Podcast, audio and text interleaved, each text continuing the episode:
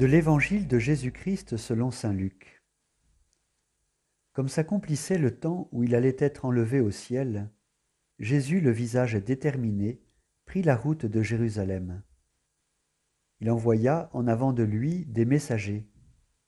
Ceux-ci se mirent en route et entrèrent dans un village de Samaritains pour préparer sa venue. Mais on refusa de le recevoir parce qu'il se dirigeait vers Jérusalem. Voyant cela, les disciples Jacques et Jean dirent Seigneur, veux-tu que nous ordonnions qu'un feu tombe du ciel et les détruise? Mais Jésus, se retournant, les réprimanda. Puis ils partirent pour un autre village.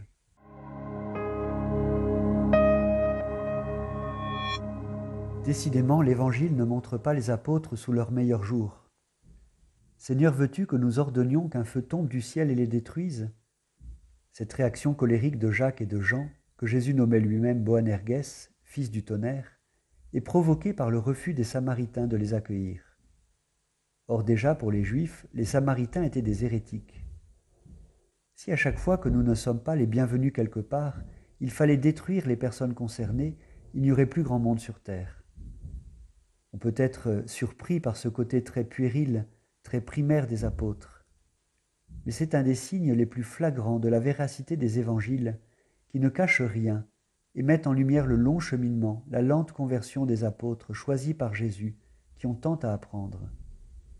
Et cela ne peut que nous encourager. Peut-être suis-je moi-même colérique, impatient, peu tolérant avec ceux qui pensent autrement.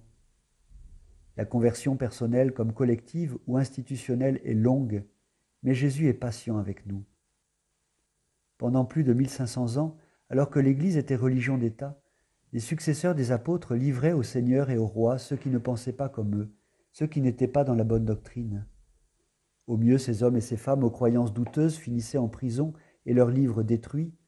Au pire, ils étaient brûlés dans des bûchers, avec la bénédiction des juges ecclésiastiques. Grâce à la séparation de l'Église et de l'État, nous ne pouvons plus commettre dans notre pays de tradition chrétienne ces exactions.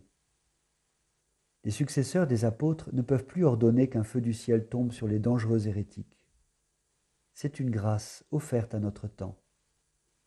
Mais gardons à l'esprit que la tentation de toute puissance n'a pas disparu. Vouloir avoir raison contre l'autre, imposer sa vision de la vérité, qu'elle soit philosophique ou théologique, écarter des postes d'enseignement tous ceux qui ne pensent pas dans la pensée commune du groupe, tout cela se pratique allègrement aujourd'hui, dans le public comme dans le privé, y compris dans les universités. La culture du débat, de la confiance en la confrontation des pensées différentes, voire divergentes, a encore du chemin à faire. Jésus, se retournant, les réprima. Jésus ne rentre pas dans cette logique.